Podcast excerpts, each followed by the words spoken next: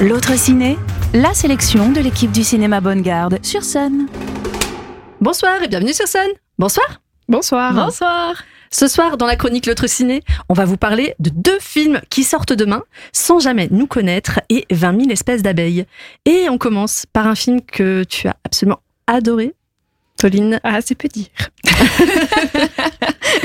c'est Sans jamais nous connaître Oui, euh, Sans jamais nous connaître, le film de Andrew Haight avec Andrew Scott et Paul Mescal. Je répète, un film avec Andrew Scott et Paul Mescal. le meilleur casting du monde. Euh, moi, j'ai adoré ce film avant de savoir de quoi ça parlait, de, de quoi, de, de... bref, j'ai vraiment été attirée euh, dès le début par le par le projet, et donc euh, bah, on a eu la chance de la, le, voir en avant-première au Festival Université britannique euh, au mois de décembre, et et bon Dieu quelle claque mm. Moi, j'ai rarement été autant scotché dans mon siège par un film. Euh, J'en compte 3-4 euh, des anecdotes comme ça, où vraiment à la fin du film, je suis assise dans mon siège et je regarde le générique passer. Et à la fin du générique, je fais Oh, oui, ça y est, il faut sortir de la salle.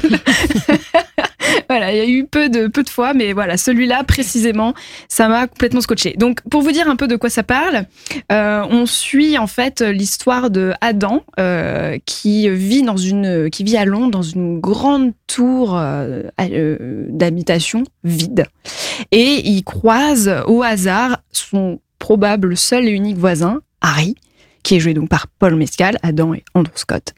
Et ce mec va un peu bouleverser sa vie, ils vont devenir euh, très proches et euh, Adam va avoir envie de retourner euh, là où il a grandi, en banlieue, chez ses parents. Il retourne dans cette maison dans laquelle il n'est pas allé depuis très longtemps et il retrouve dans cette maison ses parents qui sont censés être décédés, mais qui sont là comme il y a 30 ans. Mm. Et donc, on suit l'histoire de Adam qui rencontre ses parents morts d'il y a 30 ans. en gros, c'est ça. En parallèle de son histoire avec Harry. Avec mm. Harry. Et donc, euh, voilà, c'est un film euh, d'ambiance. Hein. Vous n'irez pas trouver de l'action euh, dans Sans jamais nous connaître, mais c'est un magnifique film qui, qui prend le temps de se poser sur des sujets euh, et, et c'est alors oh, le, le, le, sujet est vraiment le premier du premier, c'est l'amour un peu sous toutes ses formes, l'amour parental, l'amour amoureux. Mm. Voilà, c'est c'est vraiment un film d'amour très très beau.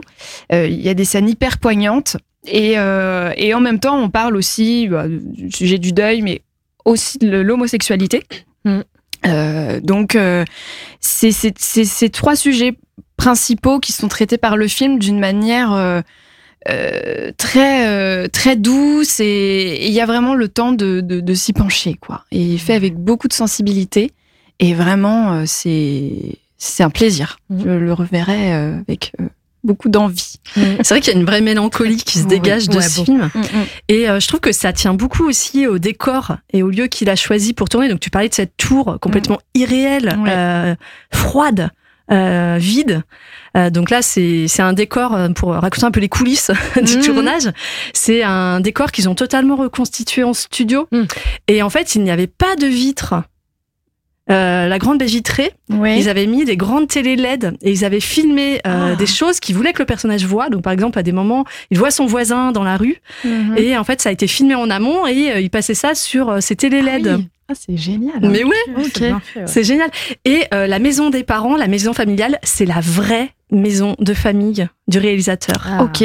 Ah ouais, ça c'est. Et il voulait vraiment avoir euh, cette touche. Et il voulait, euh, ouais, que ça rappelle sa propre enfance parce que quand on lui a proposé ce projet, hein, c'est adapté d'un livre japonais, mhm. euh, il a, euh, il se l'est vraiment approprié et ça lui a rappelé beaucoup de choses de sa propre histoire. Et il s'est dit non mais attends, il faut vraiment qu'on filme dans, dans, ma maison de famille en fait. Mm.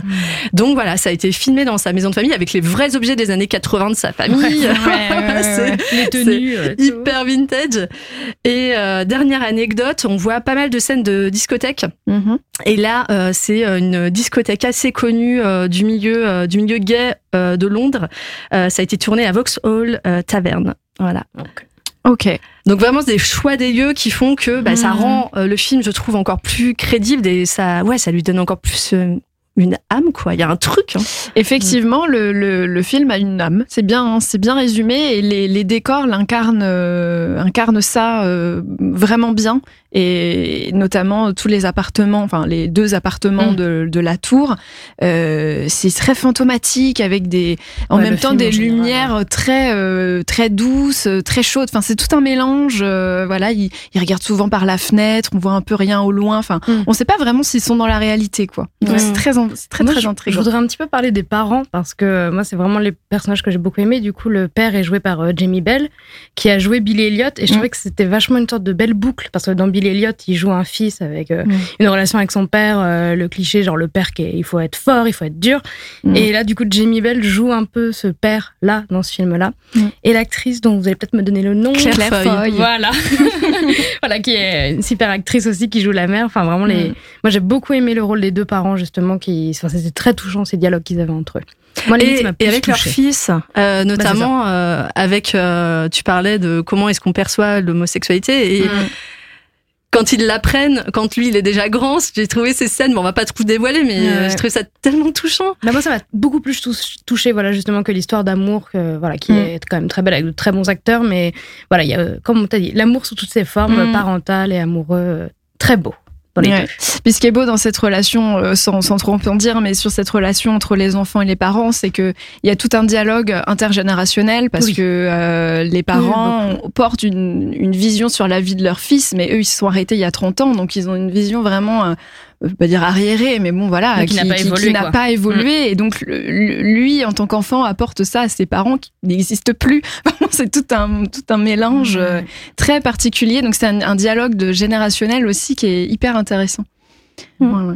Un très beau film. Oui. Mais, voilà, mélancolique. Ah oui, oui, oui. Euh, prenez vos mouchoirs, hein, je pense qu'ils vous serviront. Mm. Mais surtout, allez le voir au ciné ah cette semaine. Dès demain. Ça sort demain, foncez-y. Ouais. Autre film euh, qui sort demain, euh, c'est à la fois aussi un petit cheminement familial et en même temps un peu quelque chose de différent. C'est un film qui s'appelle 20 000 espèces d'abeilles. C'est un film espagnol qui a été réalisé par Estibaliz Uresola Solaguren. c'est assez long. Euh, donc c'est un film euh, qui raconte euh, l'histoire de Coco slash Lucia qui a 8 ans. Donc Coco c'est son surnom. c'est une petite fille qui passe le temps d'un été dans sa famille, dans le Pays Basque. sa famille est spécialisée dans, dans, le miel, donc il y a beaucoup de ruches, d'abeilles.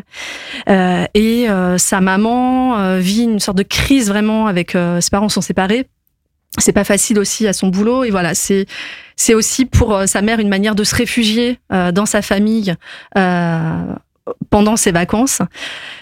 Et on a ouais ce ce personnage de petite fille euh, qui, au fur et à mesure du film, euh, semble se dévoiler et semble euh, devenir elle-même. Mm. Au début du film, elle s'appelle Coco. Hein, Coco, c'est son surnom, un surnom qu'elle rejette et encore plus que son autre prénom qui est Aitor, puisqu'en fait, Lucia Coco est née petit garçon, mais elle est une petite fille.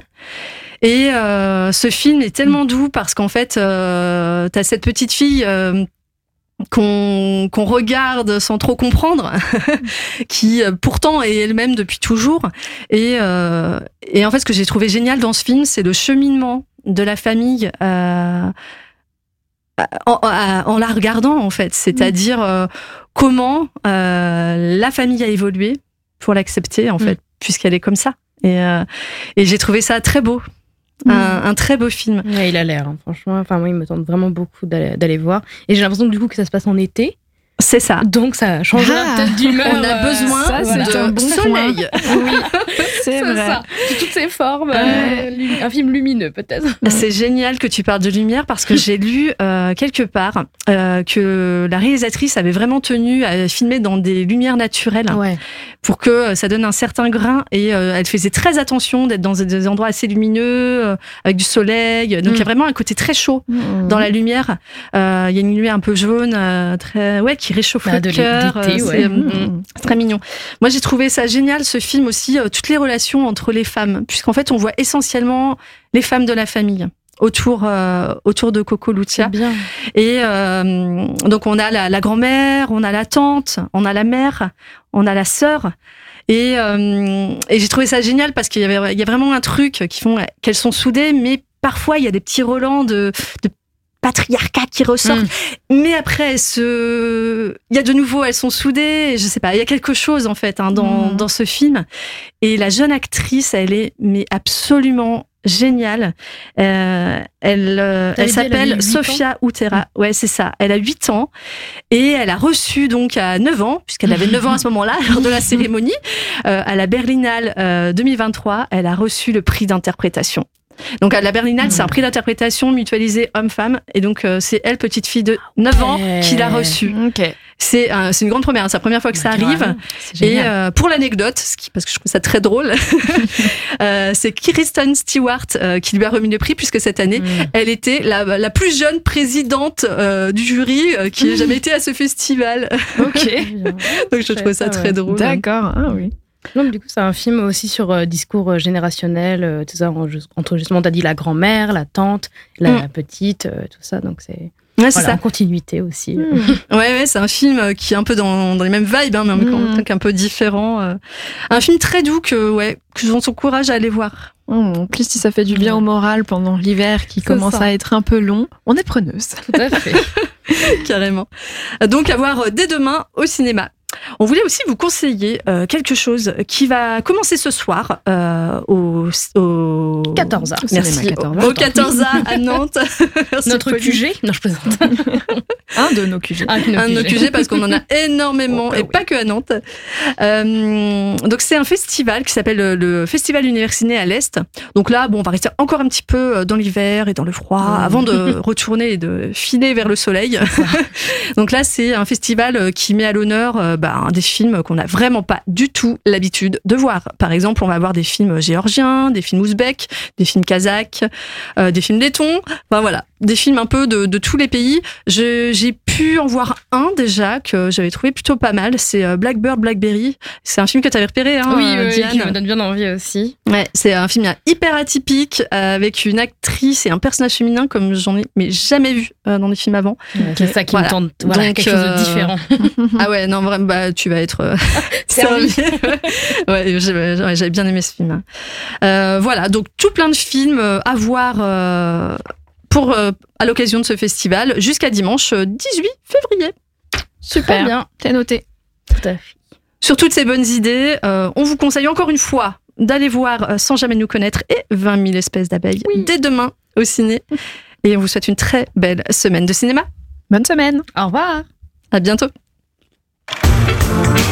L'autre ciné en podcast sur MySun.